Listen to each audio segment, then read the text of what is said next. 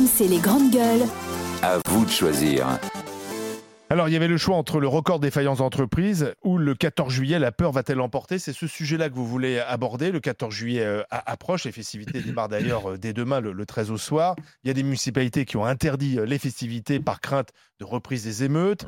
on fait la chasse aux, mortiers d'artifice. D'ailleurs, ça met les artificiers dans, dans de sales draps parce qu'ils peuvent plus vendre, en fait, alors que c'est à ce moment-là qu'ils font leur business. On a l'impression, alors j'ai entendu Madame Borne dire qu'on allait mobiliser 20 à 25% des forces publiques de ce pays pour sécuriser le 14 juillet. On a l'impression que fêter, fêter la France, la fête nationale devient quelque chose, un enjeu. On a l'impression qu'on entre en guerre. Est-ce qu'on est n'est pas devenu un pays de froussards? Moi, je vous pose la question euh, concrètement. La, peur est-elle en train de l'emporter, Didier Giraud? Euh, C'est surtout la peur, elle n'est pas dans le bon camp, quoi. C'est ça, moi, qui me fait peur. C'est que la peur, elle n'est pas au bon endroit, quoi. C'est qu'aujourd'hui, le gouvernement est en train de pétocher mmh. sur le fait que si on organise une fête populaire, il va y avoir des émeutes qui vont se greffer derrière. Mais ça devrait être les émeutiers qui aient peur euh, des conséquences de leurs actes s'ils viennent troubler euh, la fête nationale. Tu vois, le truc, il est complètement inversé. Et, je ne sais pas comment on, est rentré là-dedans, même si euh, on, ne le dit plus parce que c'est plus une info, mais ils crament encore des bagnoles en France tous les soirs. Euh, oui, c'est vrai. Ça fait pas la une, mais il y a encore des problèmes. Ça fait plus la une, mais il y a toujours des bagnoles et, et le truc est pas circoncis circonscrit. J'y arrive jamais ça. Circoncis, ça c'est. Euh, J'y arriverai jamais ça. C'est tout ta braguette et t'as le droit à un budget non, mais c'est circonscrit. Et circonscrit, c'est. T'es droit à tes 6 euros, 25 euros là. En gros, je vais dire comme ça. On n'arrive pas à régler le problème. Le début des émeutes, c'était il y a, il y a trois mois, il y a, il y a bientôt trois semaines. c'était il y a bientôt trois semaines, le début des émeutes, et on en est toujours à avoir peur s'il y a un événement populaire que ça dégénère vers des émeutes. Moi, j'arrive pas à comprendre la logique, quoi. Hein. Joël Dagosseri.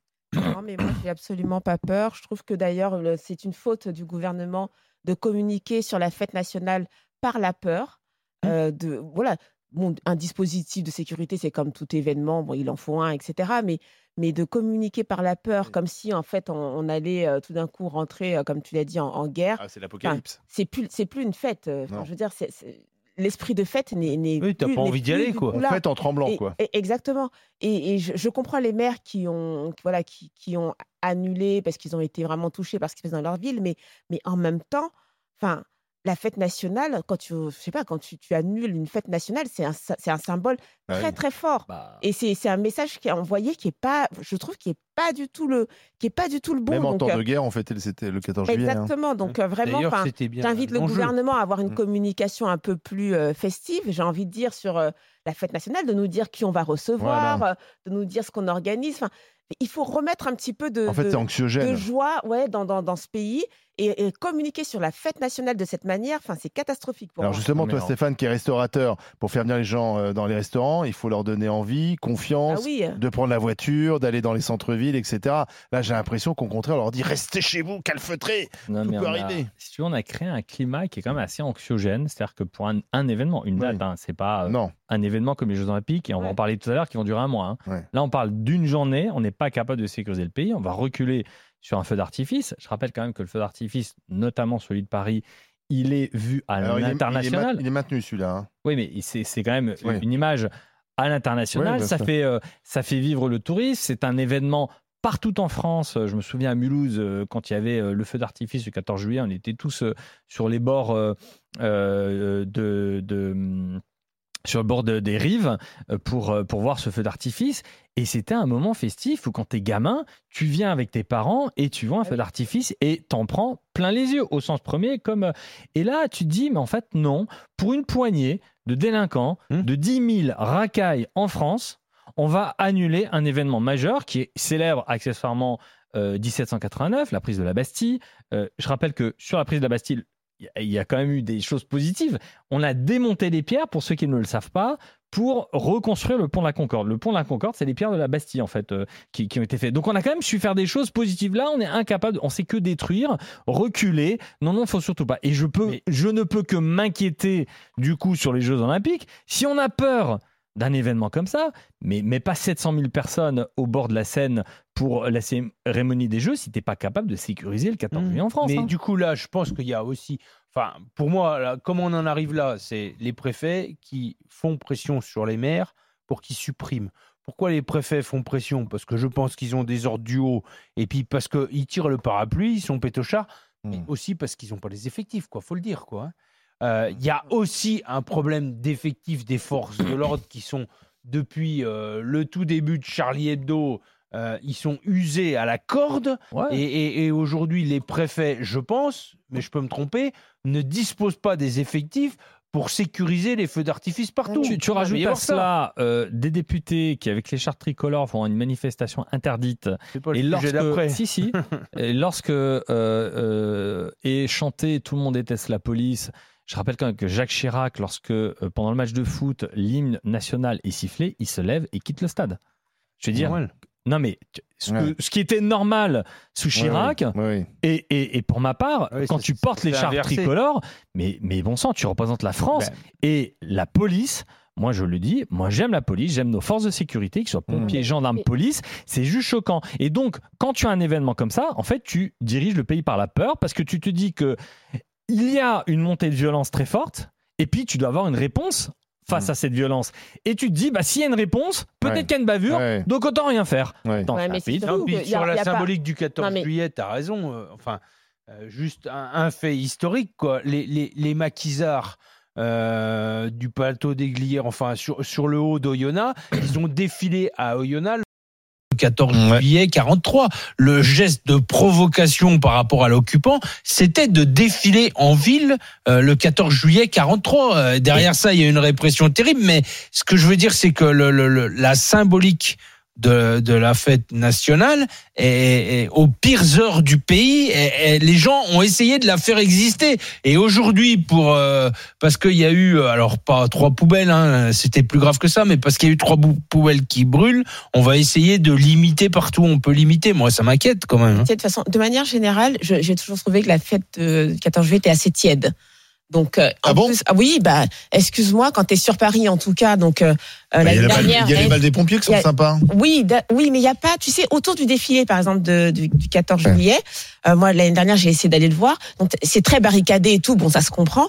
Mais tu sais, autour, on aurait pu avoir des stands, des choses un peu sympas. Ben oui, euh... et, et, je t'assure qu'il n'y a rien autour. Les rues sont vides. Il faut vraiment arriver, hein. il faut vraiment arriver sur les champs pour pouvoir voir, euh, voilà, le, le, feu d'artifice. Mais autour, il n'y a rien. Moi, j'ai toujours trouvé, ouais, t'as le feu d'artifice le soir et tout, mais, mais il n'y a pas un côté réellement festif du 14 juillet. avec non, mais ça, c'est plutôt dans les plus petites villes. Mais même Nicolas Sarkozy. Où il y a, la fête patronale, où il y a le feu d'artifice avec le bal. Donc, déjà, c'est tiède. Si là, en plus, tu commences à communiquer, à faire la peur, ouais, ça va être attention.